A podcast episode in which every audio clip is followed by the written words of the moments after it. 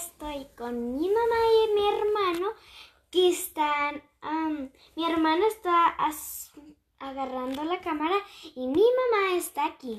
Hoy vamos a leer el cuento La espada en la piedra. La espada en la piedra. Hace mucho tiempo, en la Gran Bretaña, vivía un joven llamado Arturo. La vida en ese país era de gran agitación, pues había muerto el rey Uther, sin dejar un sucesor para seguir reinando. Un día los caballeros de todo el reino se reunieron para elegir al nuevo rey. El hermano de Arturo Kai estaba entre ellos, y se ofreció como escudero. Llegado el día, acudieron al lugar del convenio, donde el mago Merlín informaría la prueba que debería ser superada para poder coronarse como rey. Al llegar a la plaza, Kai se dio cuenta de que había olvidado su espada y mandó a Arturo por ella. Al llegar a la pasada se dio cuenta que estaba cerrada y tuvo que regresar con las manos vacías. Al volver encontró con el camino una espada muy brillante clavada en una roca. Arturo sacó la espada y se la llevó a su hermano, pero no pudo enseñársela en ese momento porque el mago Merlín daba unas explicaciones acerca de una espada clavada en una roca. Ahora aquí va una pregunta. ¿Cómo se llama el joven que sacó la espada de la piedra? Kai Arturo Wenceslau pues la respuesta es Arturo. Sigamos. Arturo preguntó tímidamente, ¿acaso es esta la arma de la que está usted hablando?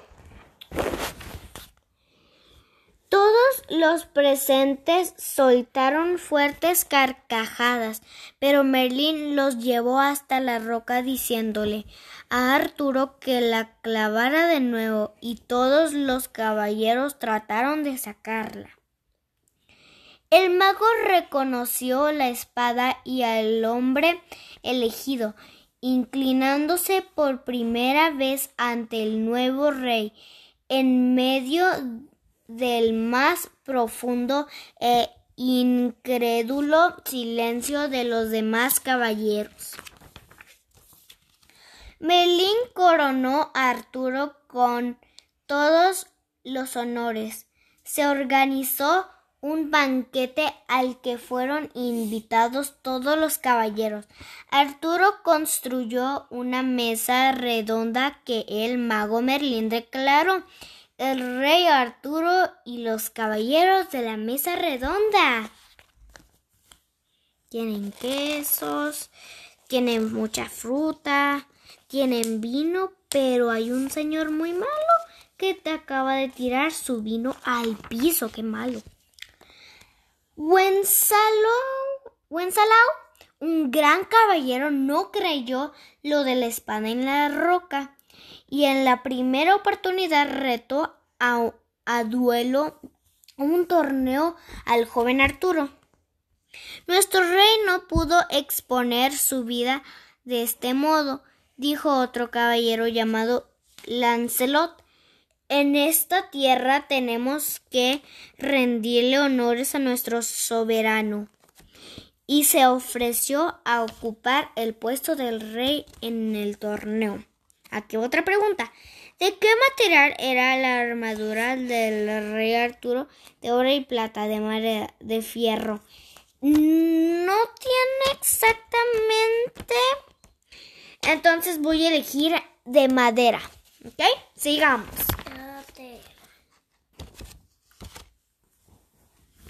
Wenceslao vestía una poderosa armadura roja al igual que su caballo.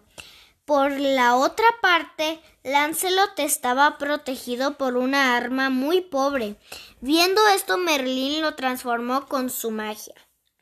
Así quedó pulida y adornada con incrustaciones de oro. El caballero estaba cubierto con un tejido azul de oro y plata. Lancelot esgrimía la espada original Excalibur que Arturo había sacado de la roca mágica.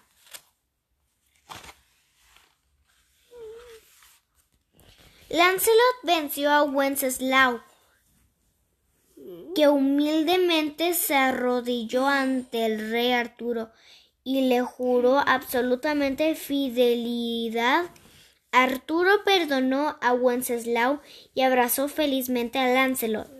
Desde entonces fueron compañeros en maravillosas aventuras. Bueno, espero que les haya gustado. Y aquí voy a leer El Reino del Cuento, colección El Reino del Cuento. Podríamos sacar estos. Bambi, el que no tenemos, Pinocho tampoco lo tenemos, el, el libro de la selva no. Caperucita Roja tampoco, La Bella y la Bestia tampoco, Peter Pan no, Recitos de Oro sí lo tenemos. Simbad el Marino no lo tenemos. La espada en la piedra sí lo tenemos, es el que acabamos de leer. Pulgarcita no lo tenemos. El Rey León no lo tenemos. Pocahontas tampoco. Pero espero que les haya gustado este cuento. Espero que lo hayan disfrutado. Y espero que les haya gustado. Y aquí mi hermano Leonel está a punto de quitarlo. Y mi mamá está a punto de, pues, acompañarme.